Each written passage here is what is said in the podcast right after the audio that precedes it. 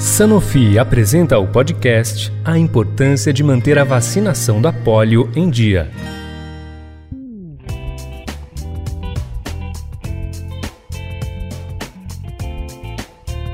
Olá, gente, tudo bem? A vacina é um dos principais instrumentos de combate às doenças infecciosas e, graças a essa descoberta científica, o mundo pôde se ver livre de uma doença, que foi a varíola, e de outras doenças que foram controladas, como é o caso da poliomielite. Não há casos da paralisia infantil registrados aqui no Brasil desde 1989, ou seja, há 33 anos, o que é uma boa, uma ótima notícia. Mas o Brasil sempre esteve entre os países com maior cobertura vacinal do mundo. Só que de 2015 para cá houve uma queda no índice de imunização das crianças, né, das crianças brasileiras. Entre eles, os índices de vacinação contra a poliomielite, né? A tão temida, pelo menos era até então temida, paralisia infantil. Para entender os motivos dessa hesitação vacinal, saber se a poliomielite é realmente grave, se há risco de retorno dessa doença, né? Como a gente teve recentemente, alguns anos, a volta do sarampo. Eu hoje recebo aqui no estúdio é, a pediatra infectologista, a doutora Luiz Helena Faleiros Arlan, presidente da Câmara Técnica de Certificação de Erradicação da Poliomielite no Brasil, junto à OPAS, a Organização Pan-Americana de Saúde. Seja muito bem-vindo. E seja muito bem-vinda, doutora. Obrigada por ter aceitado o nosso convite e estar aqui para conversar comigo hoje. Para começar, eu queria é, te fazer uma pergunta bem básica. A poliomielite, ela realmente é uma doença muito grave? Aliás, é uma ótima pergunta, porque quem não vivenciou a época da polio não tem noção da gravidade da doença. Hoje você pode encontrar vizinhos ou alguém no seu bairro puxando uma perna, usando uma muleta, usando uma bengala, mas a polio é uma doença muito grave. As pessoas não têm noção e muitos acham até que ela já foi erradicada, não existe mais polio no mundo. E ela realmente é uma doença que pode paralisar crianças e até adultos, né? Nesse século nós já tivemos é, surtos pequenos, não imensos, mas surtos em adultos, com casos em adultos. E as crianças podem adquirir o vírus e ficar essas crianças podem ficar paralisadas.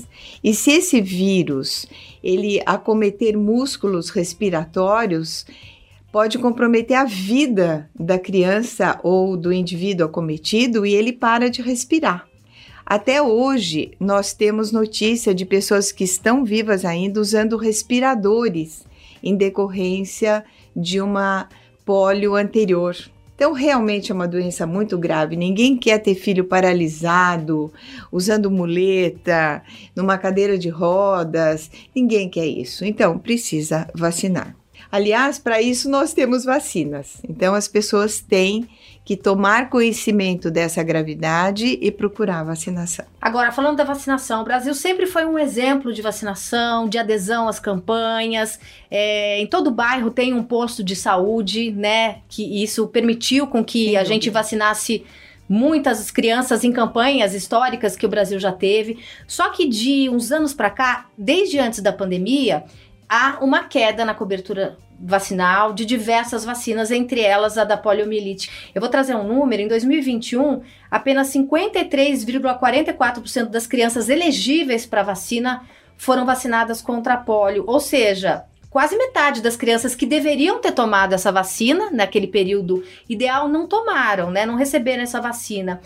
É qual que é o risco disso, doutora? Se a polio não foi erradicada do mundo, como a senhora deixou claro, ela não existe no Brasil, mas ela, esse vírus existe por diversos lugares desse país. Se ela não foi erradicada e a gente tem praticamente metade das crianças elegíveis sem vacina, qual que é o risco desse cenário? O risco é o vírus ser reintroduzido no país e é um vírus que circula muito rapidamente tanto o vírus selvagem como o vírus que é derivado da, de uma vacina atenuada, ele circula muito rapidamente pelo país, na comunidade. E se aquela comunidade for uma comunidade de baixo saneamento básico, por exemplo, então ele, ele, ele circula mais rapidamente ainda. Né? Porque esses vírus são eliminados pelos intestinos e eles vão para os esgotos, eles vão, eles vão para águas residuais e acometem outras pessoas. Então, a circulação é muito rápida. Esse é o risco. E nós temos hoje uma baixíssima cobertura vacinal. É claro que esse ano alguns eventos estão sendo feitos mais para aclarar a população da necessidade dessa vacinação, mas até pouco ninguém tinha consciência do enorme risco que a gente está correndo. E hoje nós temos dois países onde a polio é considerada endêmica, Paquistão e Afeganistão, e temos vários outros países onde o poliovírus está circulando. E agora, recentemente, aliás, um caso em fevereiro de um polio selvagem que antes estava retido no Afeganistão e Paquistão, em fevereiro foi notificado um caso de polio selvagem em Malawi, na África, de por um vírus derivado daqueles vírus que estão circulando no Paquistão.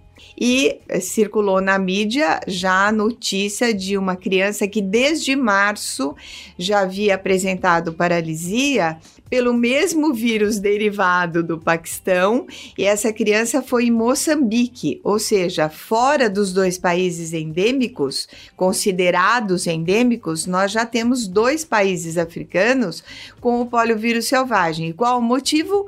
migração do vírus. Isso pode acontecer no Brasil. Porque Por as pessoas não? andam de avião, as pessoas vão para Moçambique, elas vão para o Afeganistão, elas vão para o Paquistão, elas podem trazer esse vírus para o Brasil e, eventualmente, uma criança não vacinada pode ser contaminada. Pode ser contaminada. Quando você vacina a população é, elegível para vacinação, o vírus pode entrar. Não tem como você segurar, os vírus estão circulando uma vez, um pouco antes, foi é, no, no, aeroporto de Viracopos, um pouco antes da, de Copa de Mundo, Olimpíadas, uma coisa assim, é, foi diagnosticado, foi isolado um vírus é, em Viracopos. O aeroporto de Campinas, aqui em São Paulo. O aeroporto de Campinas. E por que que naquela ocasião nós não tivemos uma disseminação de vírus ou acometimento de alguém? Porque a cobertura era alta e se o indivíduo está bem vacinado, ele está protegido. Não tem como você conter a entrada do vírus. Não existe um portão que você diz, não, você está contaminado e você não vai entrar, porque são coisas muito difíceis de controlar. Mas se você tiver a população elegível naquele momento vacinada, protegida, esse vírus não vai ficar circulando e acometendo outras pessoas foi exatamente o que aconteceu. Então, o que, que precisa hoje? Qual é a medida prática hoje? Vacinar aquelas crianças até os 5 anos de idade que são elegíveis, né? Uma, é, um, é um calendário do Programa Nacional de Imunizações que deve ser obedecido, e aí você protege aquela população. Aí pode até entrar um vírus, mas a população está protegida. Aquilo é uma barreira, aquilo é um escudo.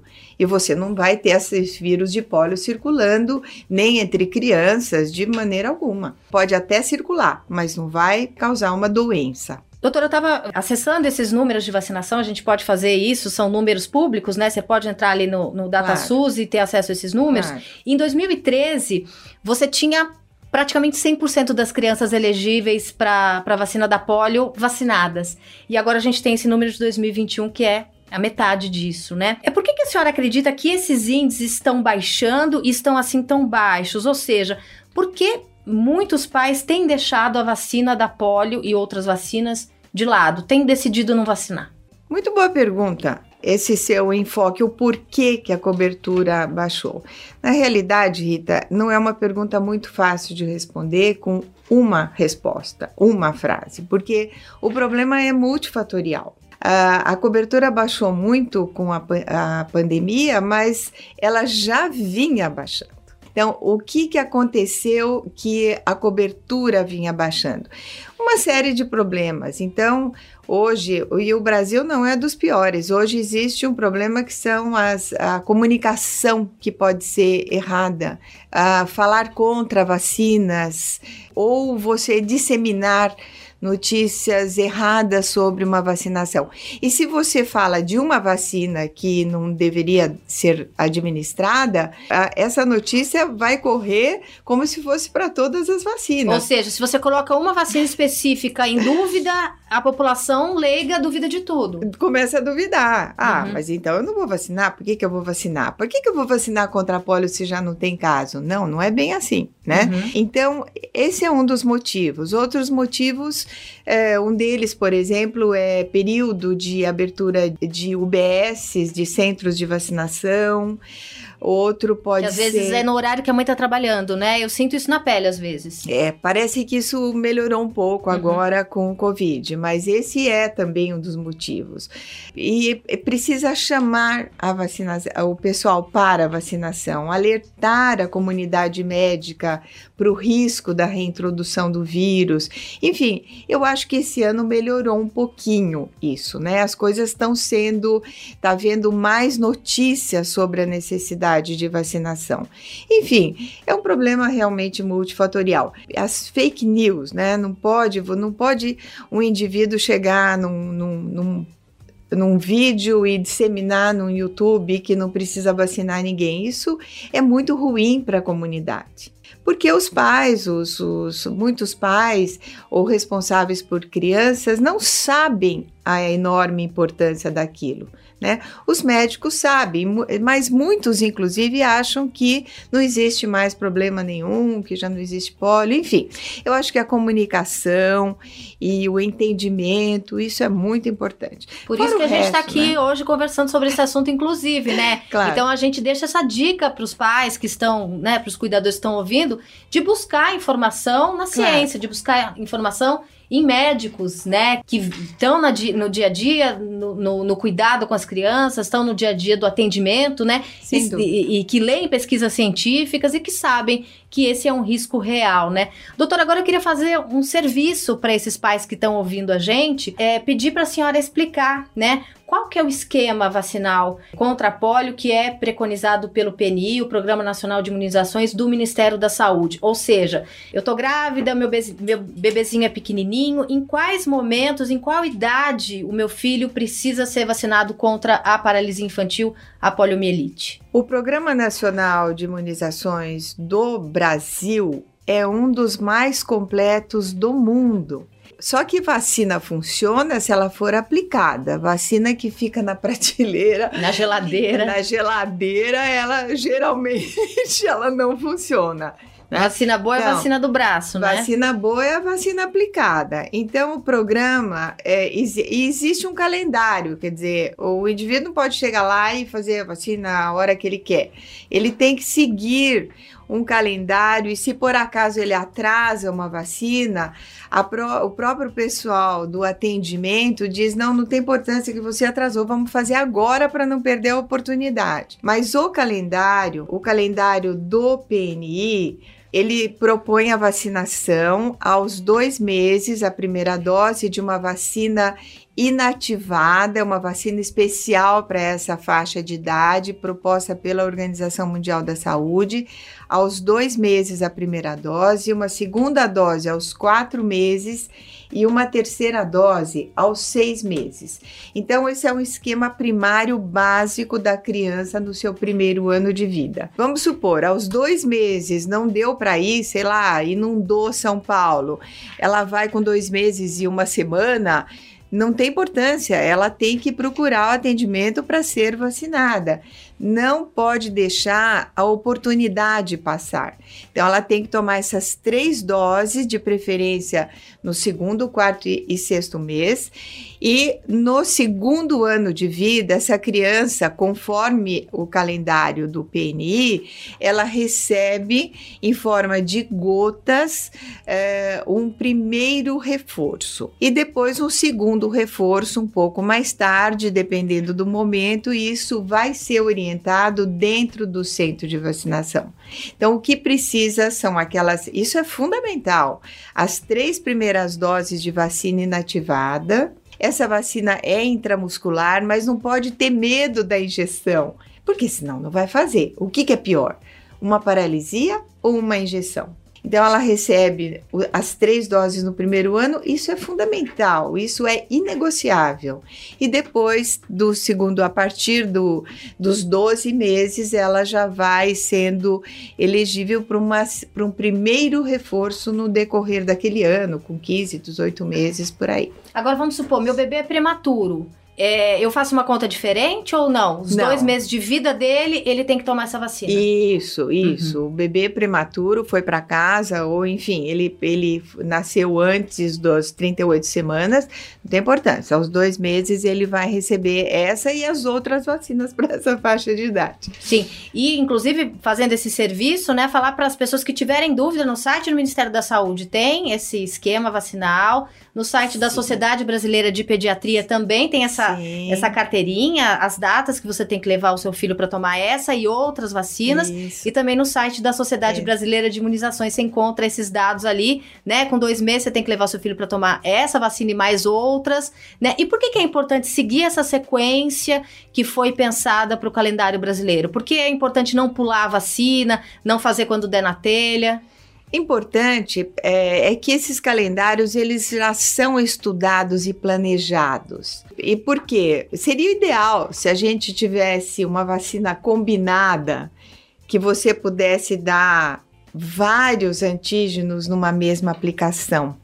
Como nós não temos a única vacina combinada que nós temos é o máximo de antígenos que a gente consegue dar numa vacina combinada atual é a hexavalente, uma vacina com seis antígenos e que inclui, inclusive, a, a vacina inativada contra pólio.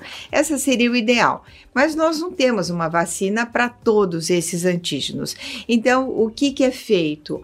Você elabora de uma certa forma que a criança não tenha que tomar N injeções de uma vez só e conforme a melhor resposta da criança a esses antígenos. Então, tudo isso já é previamente elaborado. Por isso é que existe um calendário que, na medida do possível, ele deve ser seguido e não perder oportunidades para se vacinar.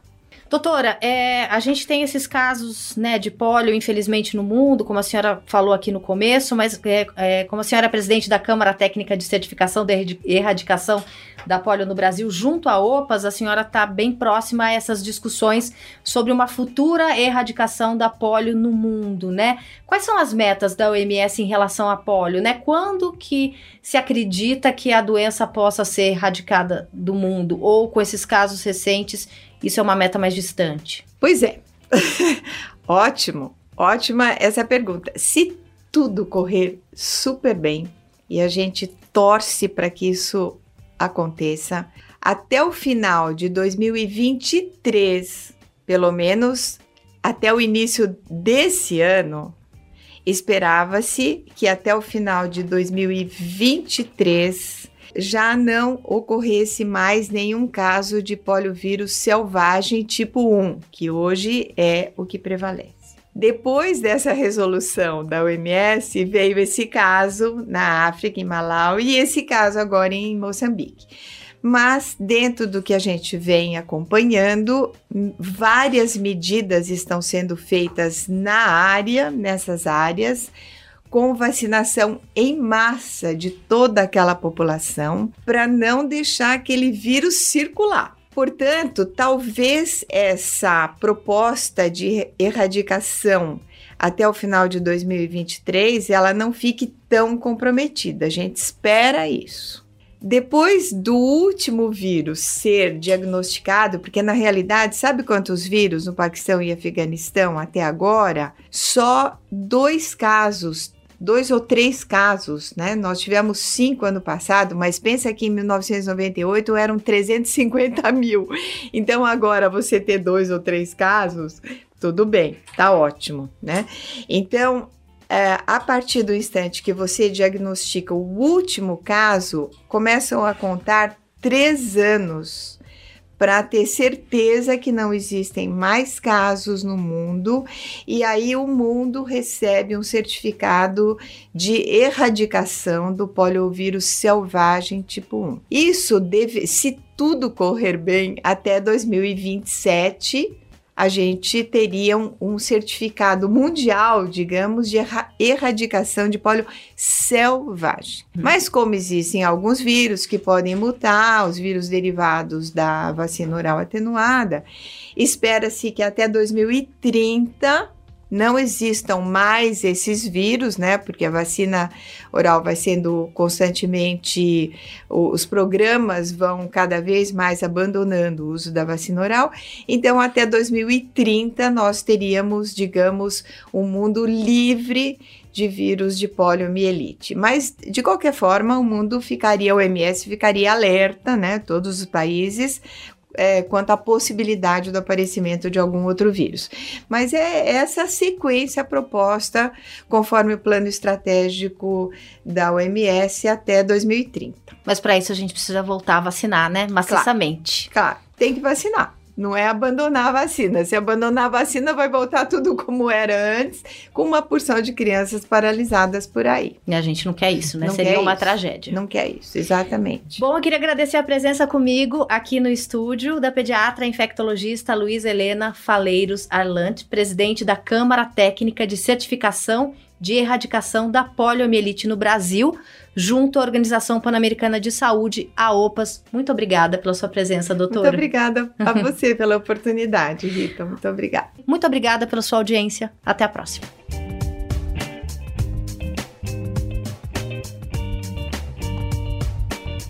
Estadão Notícias. Podcast A importância de manter a vacinação da polio em dia. Oferecimento Sanofi. Buscamos os milagres da ciência para melhorar a sua vida.